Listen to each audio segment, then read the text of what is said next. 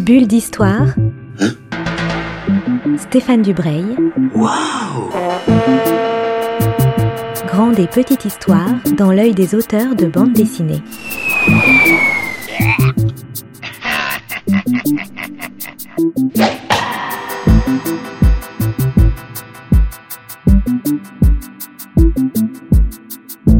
Bonjour à toutes et à tous qui me rejoignez dans une nouvelle bulle d'histoire sur Art District. Aujourd'hui, je reçois Benoît Vidal qui a réalisé un fantastique roman photo historique. Le titre est Gaston en Normandie. L'éditeur, c'est Fullabulub. J'avais déjà reçu une autrice précédemment aussi pour un roman photo euh, totalement barré, totalement décalé. Là, on n'est pas du tout, du tout dans le même style, mais on est quand même sur la même technique narrative. Bonjour Benoît, je sais que la, la prochaine Bonjour. question, la prochaine question t'inquiète, mais il faut que je la pose parce que je la pose à tout le monde. Qui es-tu? Oui, oui. Une question euh, euh, difficile en fait. Bon, si je suis euh, ici, je suis ici en tant qu'auteur de, de romans, euh, de romans graphiques, de romans photos. J'imagine qu'on aura l'occasion d'expliquer que c'est pas tout à fait un- des romans photos comme on, a l'habitude de, les imaginer. Mais euh, je dois dire que j'ai une double casquette. Le, le auteur de romans photos, c'est pas mon métier principal, et je suis aussi par ailleurs, ça n'a rien à voir, euh, enseignant-chercheur en sciences de gestion. Donc voilà, c'est un peu original, mais j'ai cette double casquette. C'est- d'autant plus intéressant alors.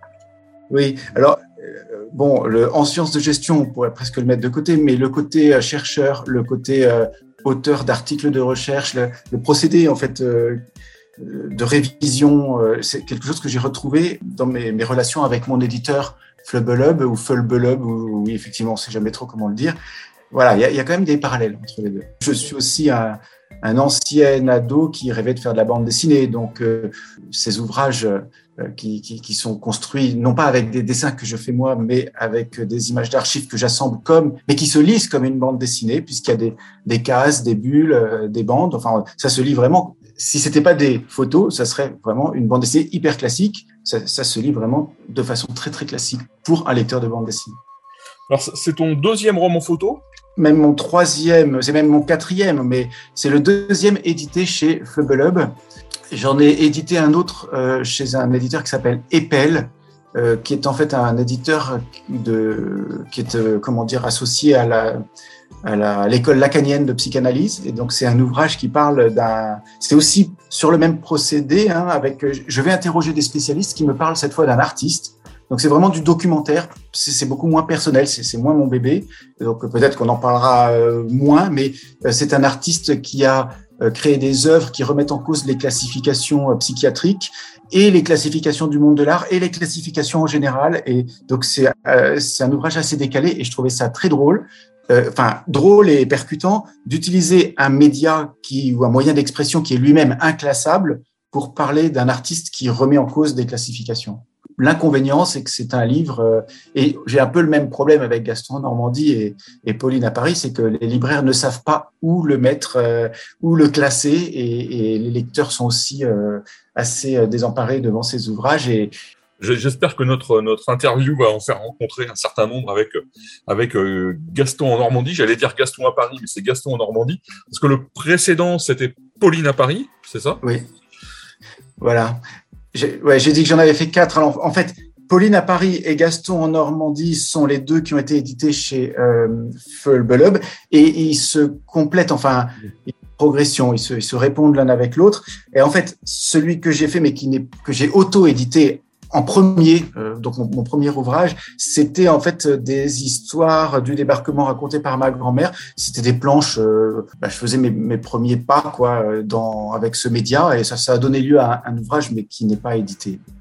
Donc là, le, principe, c'est que c'est donc des personnes de ta famille, ton, ta grand-mère, qui est un peu la- l'héroïne des deux, des deux romans photos, ton père qui est l'autre narrateur, toi qui viens te rajouter, qui est un troisième narrateur. C'est à la fois une histoire de famille et c'est en même temps une histoire de la Normandie, de la France. C'est assez intéressant, ça, ce, ce côté, euh, on part du, du petit pour aller vers le très grand. C'est-à-dire que le, le- en fait, ma, ma, façon de procéder, c'est d'interroger des gens, je vais généraliser, hein, euh, et donc euh, de les photographier et d'avoir une bande son. Le, le, le matériau initial, c'est la bande son. Euh, il y a toujours une bande son que je vais ensuite illustrer, et le narrateur que l'on va retrouver en photo conduit, euh, conduit la narration, conduit l'histoire, et donc il parle. Et donc, j'invite le lecteur à écouter quelqu'un. Alors, c'est ma grand-mère qui est un peu le personnage central, du moins on, la retrouve dans les deux euh, livres. Dans Pauline à Paris, elle raconte l'histoire d'une dame qu'elle a connue, c'est une histoire vraie. Et donc, euh, elle raconte une vie, et donc, effectivement, à travers la vie de cette dame qu'elle a, qui est née au 19e siècle, et donc qu'elle a connue. Quand ma grand-mère, qui est née en 1909, rencontre cette dame, elle a déjà une trentaine d'années, elle est une enfant. Donc euh, euh, voilà, c'est une vie qui, se, qui est à cheval entre la fin du 19e siècle et, le 20e siècle. Donc à travers cette vie, on a l'histoire de France, mais vue par une vie simple. Et puis, euh, dans le deuxième bouquin, je vais croiser les souvenirs de ma grand-mère avec les souvenirs de mon père, qui avait 7 ans en 1944 euh, et qui étaient à Bayeux en Normandie. Et donc, ils ont euh, été témoins du débarquement euh, de 1944. Et donc, le sujet du deuxième livre, c'est le débarquement. Mais j'interviens en voix off, ce qui va aussi enrichir et donner une autre profondeur aux ouvrages. C'est que c'est pas uniquement des livres de témoignages, c'est aussi une réflexion personnelle que je mène sur qu'est-ce qui me motive à aller collecter la mémoire, qu'est-ce qui et, qu'on peut généraliser à toute personne qui s'intéresse à, l'histoire, ou, à la mémoire familiale ou au généalogiste. Donc c'est un travail un petit peu plus personnel. Euh... C'est un travail personnel, mais en même temps c'est un travail qui, dépasse, je dirais, de beaucoup l'histoire personnelle, parce que je, si je prends sur la page 12, euh, il y a une grande casque, une gravure, euh, on va dire une gravure probablement des, des Égyptiens ou des Assyriens. c'est une gravure comme le 19e en faisait beaucoup, avec des, des périodes un peu indistinctes, mais il y a quelques phrases qui, qui sont assez belles et je trouve qu'il éclaire énormément la suite de l'ouvrage. Donc tu commences, les histoires sont des matières molles, elles prennent des formes différentes en fonction du conteur qui les transforme et les interprète, mais aussi en fonction de l'auditeur qui cherche une histoire, pas celle que le conteur croit transmettre, mais celle que l'auditeur souhaite entendre, son histoire. Je trouve que c'est absolument parfaitement résumé le projet de Gaston en Normandie. Oui, euh, alors l'illustration, c'est Gustave Doré, euh, c'est la Bible en fait. Euh, que je dise pas de bêtises, oui, c'est la Bible. Je crois que c'est le peut-être un épisode sur le David ou quelque chose comme ça. Dans Pauline à Paris, ma, grand-mère raconte donc la vie d'une dame qu'elle a connue. Et en fait, j'explique au lecteur que quand elle me raconte cette histoire, bon, moi, surtout quand je suis enfant, faut imaginer que qu'il me passe plein d'images à travers la tête et je prends tout au premier degré. Bon, c'est une histoire vraie. Et quand je me mets à chercher des illustrations, euh, je me mets à douter euh, parce que euh, quand elle me parle du défilé des mutilés, euh, je sais pas ce que c'est. En fait, quand il faut trouver des illustrations, on se rend compte qu'un défilé de mutilés, mais comment c'est possible? On fait pas défilé des mutilés. Bon, alors c'est comme ça que je découvre qu'en fait, en 1919, il y a eu le défilé du 14 juillet, il y avait les, mutilés. Donc, des fois, je trouve des explications, des fois, je n'en trouve pas. Et je me mets à douter de la véracité de, de, de l'épisode des anthropophages en Afrique, qui sont un peu trop clichés. Et donc, je me mets à, à, imaginer que le, ma grand-mère, en fait, en tant que conteuse, hein, euh, va transmettre une histoire vraie, mais elle va aussi boucher les trous. Euh, et elle va, pour boucher les trous, pour, que son histoire ait un, sens et soit complète, elle va elle-même interpréter ou rajouter des choses. Euh, et c'est ce que je fais aussi moi quand je vais illustrer son histoire. Je, me mets aussi moi-même à, compléter ou, à, mettre mon propre imaginaire. Donc dans une histoire, le conteur interprète hein, et transforme. Dans une histoire vraie, j'entends. Hein. Euh, dans euh, Gaston en Normandie, je me suis amusé à, partir du point de vue inverse, c'est-à-dire qu'il y a le conteur qui transforme l'histoire, mais il y a aussi celui qui écoute, parce qu'on ne retient pas tous la même histoire. Et quand on écoute une histoire, euh, eh ben, on n'en retient pas les mêmes choses. Une personne va retenir certains éléments parce que ça résonnera avec sa propre vie ou par, avec ses propres questionnements du moment d'ailleurs. On, on, on ne retient pas les mêmes choses à une époque ou à une autre. Et donc, euh, voilà, ça fait un petit peu ce, diptyque. Et en tant que euh, récepteur, disons, d'une histoire qui est le débarquement, euh, j'ai poussé un petit peu l'analyse pour essayer de comprendre qu'est-ce qui m'intéressait réellement derrière comment dire, les faits, derrière les, faits historiques, euh, j'allais dire les anecdotes, c'est un peu plus que des anecdotes, enfin, c'est des, choses vécues et qui sont parfois assez tragiques ou disons, ou au contraire joyeuses, hein, parce que ça s'accompagne aussi d'une certaine la joie de la libération. on, retrouve cet, élément dans, beaucoup de, comment dire, de, souvenirs de mon père et de ma grand-mère. Mais j'essaie de comprendre aussi qu'est-ce que moi j'entendais. Voilà. Et on se rend compte qu'en fait, on, on a parfois des, alors c'est presque de la psychanalyse, ou d'un certain moment, mais à, à, à, à, se dire que finalement, on entend autre chose. Voilà. Oui, et surtout, ce qui est, ce qui est fascinant, c'est qu'il y a, le, le il y a la, la, grande histoire, on va dire, les faits avérés, le débarquement, les Américains, les Anglais, les Allemands, euh, Eisenhower qui parle aux parachutistes, tout ça, on sait que ça existait parfaitement, c'est daté, c'est localisé. Il y a ensuite le récit de ta grand-mère qui est effectivement euh, indiscutable. C'est ce qu'elle a vécu et la façon dont elle l'a vécu et la façon dont elle s'en souvient. Mais il y a aussi le récit de ton père qui a été un petit garçon.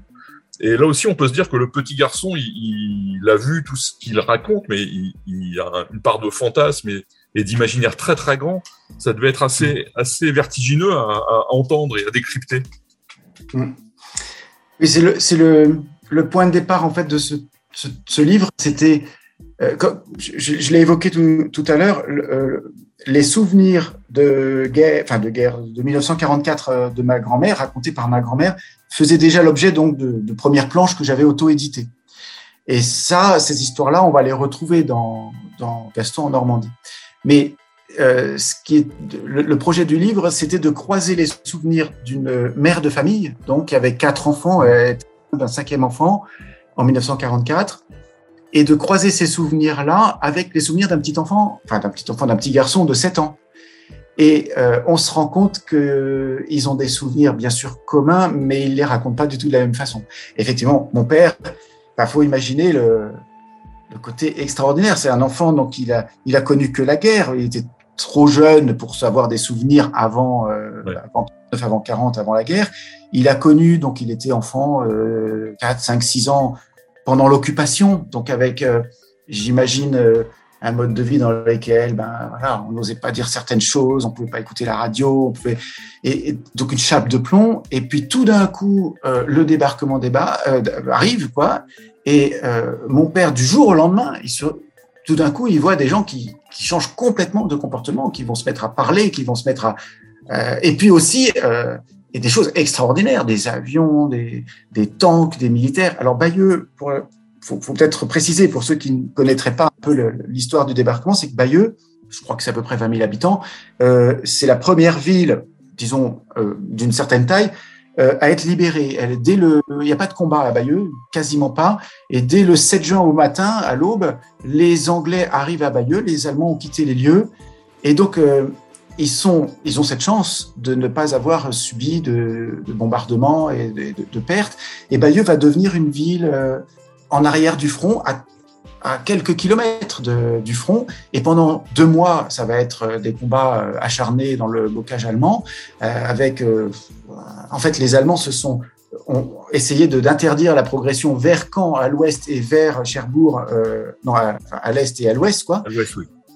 Et eux, ils étaient euh, finalement dans une ville qui est devenue une ville d'hôpital, dans une ville qui était aussi une ville de, de, de garnison, une ville de fête. Les, les soldats venaient là pour euh, euh pour boire un verre. Et puis aussi, euh, il y avait le passage des politiques, des, des journalistes qui venaient là, et, et c'était c'était une atmosphère assez étonnante. Et donc mon père, lui, se souvient de ces petits Anglais qui faisaient de la moto, qui lui donnaient des chewing-gums, qui qui lui donnaient des caramels, il démontait des mitraillettes, enfin un truc pour un gamin de 7 ans, un petit garçon qui, qui, qui qu'une seule chose, c'est jouer au foot. Euh, bah, c'était juste euh, un moment extraordinaire, extraordinaire au sens vraiment littéral, quoi, extraordinaire. On sortait de l'ordinaire. L'autre chose qu'on a du mal à, s'imaginer maintenant, parce qu'on vit dans un monde qui est, complètement, euh, euh comment dire, qui, les, choses et les gens circulent, les images circulent, c'est pour tous ces, Normands de, de 1944, voir arriver des Américains, des Anglais, la découverte d'un monde totalement inconnu. Ça, c'est, je trouve ça très bien raconté à la fois par ta grand-mère, par ton père et, et par euh, toi, en plus en voix off. Oui, alors je sais pas si moi je rajoute grand chose en voix off. En tout cas, Il suffit juste d'entendre effectivement mon, mon, père parler. Euh, voilà, et ça, ça, se passe à travers, euh, par exemple, la musique du jazz. Euh, enfin, il dit des rythmes nouveaux. Il dit même pas, il donne même pas de nom. On sait pas trop ce que c'est, mais et puis des Anglais. Alors il y a, y a un passage qui est extraordinaire, c'est quand il dit, il parle des Anglais comme d'extraterrestres. Et il raconte, c'est très amusant, il raconte que pour lui, les Anglais, un Anglais, c'était un, un jeune homme avec une assiette sur la tête avec des feuilles là, euh, avec une combinaison militaire, quoi, euh, un ceinturon. il le décrit, il s'en rappelle encore. Pour lui, c'est comme une photo. Et il dit qu'il a mis plusieurs mois, plusieurs années avant de comprendre qu'en fait un Anglais pouvait aussi être habillé en civil et qu'il pouvait être, que pouvait être un humain. Pour lui, Anglais égale euh, cette chose qu'il a vue au moment du débarquement, un extraterrestre, quoi. Enfin, sans compter les Écossais en kilt et, tout ça, quoi. Et alors voilà. Et alors quand il quand il découvre des Écossais qui viennent faire une parade avec leur kilt et leur euh, cornemuse, là, euh, il n'y a même plus de mots pour le dire. Il savait même pas que ça existait. Après aussi, c'est pareil pour l'Amérique, quoi. Et ça, c'est vrai que c'est toute une génération, euh, la génération d'après-guerre qui se met à, découvrir. Alors attention, hein, il y a eu cette espèce de parenthèse pendant l'occupation, et, mon père n'ayant pas connu l'avant-guerre, il n'a pas cette mémoire. Mais le jazz n'est pas nouveau en France. Hein. à Paris, alors peut-être pas dans les campagnes, ça aussi, hein, mais à Paris, euh, il y avait des, des jazzman. Mais il y a eu cette espèce de coupure et tout d'un coup, on redécouvre. Et on le redécouvre en plus de ça. Euh, ce sont les vainqueurs. Donc avant, peut-être que là, je, ne suis pas un expert, je suis pas historien, mais l'image que les Français avaient de l'Amérique avant-guerre, était sans doute celle de euh, bon d'aventuriers qui sont partis, qui faisaient parfois euh, euh, fortune, mais tandis que là ils, ils, sont ils sont ils nous dominent quoi. Et il y a cette espèce de complexe d'infériorité qu'on va se traîner, qu'on traîne encore peut-être d'une certaine façon, et à, juste titre d'ailleurs, enfin à juste raison. Mais on, comprend ça à travers le, regard de, mon père. La, la, France, l'Europe a découvert tout d'un coup qu'il existait un autre monde et qu'il nous avait dépassés. Alors, on, parle de choses plutôt rigolotes et plutôt drôles et, agréables hein, pour l'instant, mais le, livre Gaston Normandie nous rappelle aussi que la Normandie et les Normands ont énormément souffert du débarquement. C'est à la fois une libération, mais c'est aussi euh, des combats très durs, donc pas d'embayeux, mais tout autour. Il y, a, des milliers de réfugiés sur les routes, il y a des villes entières qui vont être rasées. Donc ils sont peut-être pas au courant de tout, les gens de Bayeux, ce qui se passe autour, mais en tout cas, ils voient arriver ces réfugiés il voit arriver ces gens, euh, il, voit des Anglais, des Américains bah, qui disparaissent, qui sont morts dans des bombardements, dans des combats. On a tous en, mémoire le, jour le plus long, hein, ce film, ou bien des films tournés dans les années 60 sur la guerre, où la libération, on ne voit pas cette, euh, cette horreur. Or, la Normandie a été durement, frappée. Et ça, tu le rappelles très très bien, et c'est bien rappelé par, euh, par la préface d'Olivier Dieborka au début, qui est donc un, historien euh, certifié, j'allais dire, qui a fait une, préface très intéressante. Ta grand-mère se souvenait très très bien de ça, visiblement, de tous ces, de tous ces malheurs et de toutes ces choses euh, terrifiantes qui, qui l'ont entourée. Euh, c'est-à-dire que ma grand-mère, elle était pas, elle a jamais été historienne, elle a jamais fait un travail de recoupement, de, mais ayant vécu euh, l'événement, je veux dire, ses souvenirs sont des, oui, on peut toujours se dire que les souvenirs peuvent se transformer, se déformer, mais bon, de fait, non, oui, comment dire, ils étaient au courant parce que de toutes les façons, ils voyaient les réfugiés débarquer à, Bayeux. Et ben, l'histoire, enfin, moi, j'ai un peu une vision de l'histoire comme euh, si on voulait connaître l'histoire, avoir une connaissance totale de l'histoire, il faudrait connaître la vie de toutes les personnes qui ont participé, donc euh, que, de petite comme de la grande. Et c'est cette somme-là. Et c'est vrai que quand on raconte l'histoire officielle, on a tendance à, à, ne retenir que les dates officielles, les gouvernants euh, ou euh, les rois ou je ne sais quoi, puis les grandes, les grandes batailles et puis les grandes lois qui auraient été votées, enfin des espèces d'événements comme ça, mais qui sont qui ne représentent pas la réalité quotidienne de la, vie des gens. Hein. Et c'est même assez étonnant parce que d'ailleurs il y a une lettre, je reproduis une page d'une lettre qu'elle écrit. Il y, a, un épisode que je raconte pas, mais qui est intéressant, c'est que ma grand-mère, je pense qu'elle a, ça, a été très émouvant pour elle, elle a eu très peur. Et en fait, elle écrivait des lettres à son frère et à ses parents. Et euh, ma grand-mère, donc à cette époque, vivait à Bayeux, mais euh, elle est originaire du sud-ouest de la France, donc en Haute-Garonne, euh, pas loin du Gers. et elle écrivait des lettres à, à, sa famille, mais comme elle était de l'autre côté du, du, front, le courrier ne pouvait pas partir. pratiquement tous les jours, elle écrivait une page. et ce courrier n'est pas parti avant six mois, enfin, quand le front ensuite s'est déplacé, elle a réussi à tout envoyer. Et c'est parti en un seul bloc. Et ce bloc de lettres, on les a retrouvés dans les années 70, vers 75, je crois. Et dans la famille, alors on les a, je les ai fait éditer par une association locale de, collecte de, de, mémoire euh, de la région, mais euh, on retrouve des informations qui sont parfois euh, assez étonnantes. Et alors, celle, la page que j'ai reproduite dans Gaston en Normandie, elle raconte à son père ne venez pas, il va se passer des choses terribles. On est donc quelques jours avant le débarquement. On ne sait pas où, on ne sait pas quand, mais il va y avoir quelque chose. Et euh, c'est dommage parce qu'il fait très beau. Euh, et puis elle raconte un peu des histoires de, sa famille. Et je veux dire, les gens savaient, se doutaient euh, que quelque chose était en préparation. Alors pour pour pour tout dire, mon grand-père, donc mon grand-père paternel, travaillait au chemin de fer. Donc il était chef de, de district à, Bayeux. Et, je pense que, c'est ce que raconte d'ailleurs mon père, euh, il voyait bien en Normandie que les trains étaient systématiquement euh, mitraillés, euh, donc qu'il y avait des, comment dire des, des, opérations pour que les trains ne, passent pas, les renforts ne passent pas. Donc voilà, il savait bien que quelque chose allait se produire, ou en tout cas, est-ce que c'était purement des opérations d'enfumage? Voilà. Ça, bien sûr, on ne sait pas. C'est avec le recul qu'on sait que ça s'est passé là. Voilà, ils sentaient bien qu'il y avait des choses. Enfin, on était en situation de guerre, et je pense que les Allemands aussi savait que quelque chose se tramait, mais sans savoir trop quoi et comment. Je, parlais au début de cette façon de, raconter l'histoire.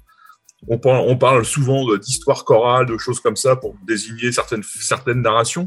Mais là, j'ai trouvé qu'on était vraiment dans une histoire qu'on pouvait, euh, qu'on pouvait appeler chorale, parce que c'est comme un, un morceau de, de musique. Il y a un récit global qui est le, le, le livre, mais chacun a son propre rythme, chacun sa propre euh, tonalité. Et, comme tu disais, l'ensemble bah, fait que ça raconte l'histoire de ce moment-là à cet endroit-là. C'est quelque chose d'assez agréable et d'assez euh, d'assez rare, je trouve, dans la narration de, l'histoire. Bon, ça me fait très plaisir parce que quelque part là, c'est le travail du romancier pour le coup et plus de. Ce que je veux dire, c'est que c'est pas uniquement euh, un livre euh, dans lequel je collecte des témoignages et que je colle, que je mettrai bout à bout. J'ai moi-même découpé pour qu'il y ait une progression, pour que les choses se répondent, que les illustrations répondent à, à l'histoire et, et que il y ait des comment dire des, des, révélations, des événements. Enfin, il y a toute une et ça c'est un travail. C'est pour ça que ce n'est pas un travail d'historien, quelque part, c'est un travail peut-être de. On, m'a posé la question plusieurs fois est-ce que j'étais un mémorialiste? Oui, je collecte la mémoire, mais c'est pas l'objectif n'est pas seulement de collecter la mémoire. L'objectif est d'inviter vraiment le lecteur à, à, rentrer dans une histoire avec un début, une fin, avec des révélations. Et, donc, c'est aussi un roman. C'est quelque chose qui a un ouvrage qui est assez hybride. Il faut, qu'on parle de la façon dont il est, fabriqué. J'aime bien employer ce mot-là pour, ce livre. Donc, il y a ta grand-mère, ton père. Des fois, toi, tu apparais. Il y a une petite photo qui est là. Tout ça, c'est euh, agrémenté avec soit des gravures, soit des coupures de presse, soit des photos d'époque que tu vas collecter dans, dans les archives américaines, anglaises, allemandes. Ça, c'est le, le, le côté matériel. Il y a le côté euh, immatériel qui est la, collecte des, témoignages moi, j'ai jamais fait ça. C'est quand j'ai fini Gaston en Normandie, je me suis dit bon sang de bonsoir. Euh, J'aurais bien aimé moi aussi enregistrer mon père ou, mes grands-parents et ça c'est une chose assez euh, exceptionnelle du point de vue humain, j'entends. Et c'était ma, première ma démarche initiale parce que ça c'est très ancien pour le coup, bien avant de faire de d'avoir euh, idée de le mettre sur papier. Euh, c'est quelque chose que je faisais donc dans les années 80, hein, quand j'avais à peu près euh, dans la vingtaine. C'était d'enregistrer mes grands-mères, mais parce que j'avais plus de grand-père, hein, pour collecter la mémoire familiale. C'est quelque chose qui, voilà, pourquoi j'avais cette motivation? Pourquoi dans les familles, il y en a toujours un qui s'intéresse à la généalogie et pas les autres? C'est des questions euh, toujours étonnantes, enfin euh, intéressantes. On a des motivations personnelles. Voilà, ça c'était ces enregistrements, je les avais, ils préexistaient. Et c'est en découvrant euh, des ouvrages édités chez Fulbelub, notamment, euh, comment dire, le, bouquin de Grégory Jarry, L'os du gigot, dans lequel il fait une autobiographie en roman photo, une sorte d'autobiographie euh, d'événements comme ça. Et puis, par ailleurs, un autre bouquin qui s'appelle Les maquisards du Poirier, qui est un ouvrage à plein de maladresse parce que ce sont des, des enfants d'une école euh, primaire qui l'ont fait dans le cadre d'un atelier et dans lesquels les, les, les, enfants ont été interrogés, les vieux du village, pour qu'ils racontent comment ils ont vécu la guerre. C'est uniquement euh, les têtes, euh, les visages des personnes, donc c'est assez statique, c'est pas. Et puis dans les bulles, il y a le texte. Et c'est là où j'ai fait la connexion entre tout ça et je me suis dit ah mais ces fameuses histoires de ma grand-mère, notamment sur le débarquement, que je trouve euh, émouvantes et puis intéressantes et que j'aimerais bien traduire autrement que sur un, une cassette audio qui, en plus de ça, dans un tiroir, euh, prenait la poussière et risquait de disparaître. Et je me suis dit, bah, tiens, je vais, je vais, je vais le faire sur, le mettre sur papier, le transcrire sur papier de cette façon-là. C'est le point de départ. Avec, j'ai rajouté les images d'archives. On rentre dans une autre dimension. L'expression roman photo, bon, c'est évident que quand on ouvre Gaston à Paris, c'est quasiment pas, pas, exclusivement, mais c'est à 95% des photos, puisque j'utilise beaucoup de photos de, de, la période de 1944, des photos euh, essentiellement qui viennent de fonds euh, militaires, mais euh, il peut y avoir aussi toutes sortes d'autres documents. Ça peut être des gravures, des dessins, des dessins de presse ou je ne sais quoi, et des peintures. Et dans Pauline à Paris, il y a beaucoup plus de gravures parce qu'on remonte au 19e siècle. Et, et, en fait, mon travail ressemble beaucoup à, à, à un ouvrage qui s'appelle Les damnés de la commune. Oui, tout à fait en fait, moi je me sens mais complètement en face. Les damnés de la commune, c'est le bouquin que j'aurais aimé faire. Alors l'intérêt des damnés de la commune, c'est qu'il a un fond qui est euh, iconographique, qui est hyper homogène. Et en zoomant, il va faire apparaître des personnages. Bon, il y a, tout un, travail que je trouve génial.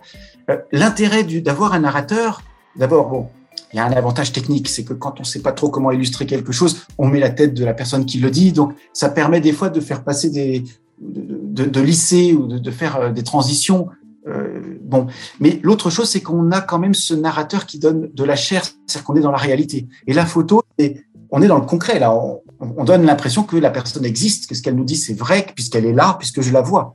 En fait, si ça se trouve, c'est un acteur.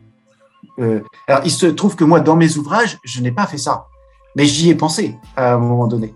Euh, est-ce que je vais pas aller photographier un acteur qui ça sera tellement plus facile que d'aller interroger son père euh, qui, euh, avec qui euh, il n'est pas toujours facile de, de, parler, de faire parler, qui, en plus de ça n'est pas quelqu'un qui aime trop déballer sa vie et, et, et le photographier c'était pas simple. J'aurais pris un acteur, ça aurait été tellement plus simple. Et voilà, ça aurait été une sorte de biopic ou je sais pas trop quoi.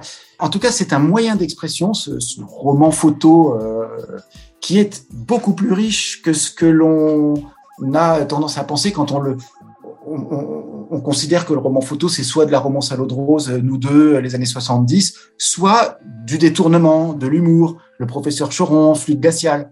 Parce que justement, pourquoi ça marche avec pour l'humour? C'est parce qu'il y a un décalage complet entre la photo qui est de la réalité et le texte que je mets dans la bulle. Et d'ailleurs, je, pense là en, disant ça à mes euh, euh, collègues, euh, auteurs de romans photo chez Fulbelup, qui vont faire des ouvrages de fiction. Et c'est souvent un peu soit, euh, comment dire, euh, fantastique ou un peu science-fiction, parce que euh, il suffit de mettre une bulle pour faire parler un radiateur, quoi. Eh et on, est dans le décalage. Alors, ce décalage, ça peut servir pour faire de l'humour, mais ça peut aussi servir à, être dans le concret et, à faire du témoignage. Oui, parce que le fait que tu mettes ton père et qu'on sache, parce qu'on le sait dès le début, ça rajoute beaucoup de beaucoup de chair, beaucoup de beaucoup d'humanité à tout ça. On, sait que c'est la véritable personne qui a vécu ces événements qui qui les raconte. Ça change tout, ça. Oui, c'est ça. On rentre tout de suite dans l'intimité et on peut aussi faire des choses extrêmement personnelles. Euh, voilà, puisqu'on est là, on, est là, on est réel. Alors il y a aussi autre chose, et ça c'est Grégory Jarret qui m'avait euh, qui m'avait souligné ça. Un dessinateur, imaginons la même chose en bande dessinée avec un, on aurait reproduit euh, le, narrateur qui parle, mais sous forme de dessin. Ça existe. Hein, euh. Il est, c'est quelqu'un qui est prisonnier, qui est attaché à un radiateur, et toute la bande dessinée, c'est le même type dans la même pièce, attaché à son radiateur. donc, il existe des bandes dessinées qui sont comme ça, très statiques. Mais l'intérêt de la photo, qui peut avoir un côté un peu étrange ou moche, ou enfin, des fois, il faut, faut toujours un certain temps pour rentrer dans ce, ce type d'ouvrage. On n'est pas toujours habitué. L'avantage, c'est que quand on voit des photos du, fils, du père, du grand-père, de la grand-mère, on triche plus là, on triche plus avec du dessin. Et, ça, c'est une force que sur lequel ben, finalement j'ai joué sans trop le. Quand je l'ai fait, c'était pas vraiment conscient, mais il y a des planches où il y a des, moments, des images qui, ont une force parce que c'est de la photo. Mais euh, ces images peuvent être du dessin, peuvent être de la photo, mais peuvent être des hybrides. Il y a énormément de choses euh, possibles. Quoi. Benoît, le temps passe et on est arrivé au terme de, ben, de notre entretien. Je te remercie vraiment beaucoup d'avoir passé euh, cette, ces, ces, minutes avec moi pour parler de Gaston en Normandie. C'était enrichissant et je trouve que ça donne vraiment envie de, de regarder ce livre et surtout de, de le lire et de le, le posséder dans sa bibliothèque. C'est important. Merci beaucoup de m'avoir invité. Bah non, c'est un, vrai plaisir. On se connaissait pas, donc c'est encore euh, les rencontres, euh, c'est des choses euh, voilà importantes. On fait aussi ce métier pour ça. Donc je rappelle, donc tu es Benoît Vidal. Le titre de ton livre, c'est Gaston en Normandie. Donc c'est un, roman photo, mais c'est un roman photo hybride dans lequel il y a des gravures, des dessins, et ta grand-mère et ton père qui nous racontent leur guerre. L'éditeur, c'est Fullable Ça fait 150 pages, 155 pages et c'est au tarif de 20 euros. On trouve ça dans toutes les, les librairies un peu sérieuses. Dans beaucoup de librairies. Bulle d'histoire. Hein? Bulle d'histoire avec Stéphane Dubreuil. Une émission à retrouver le mardi et le samedi à 10h30.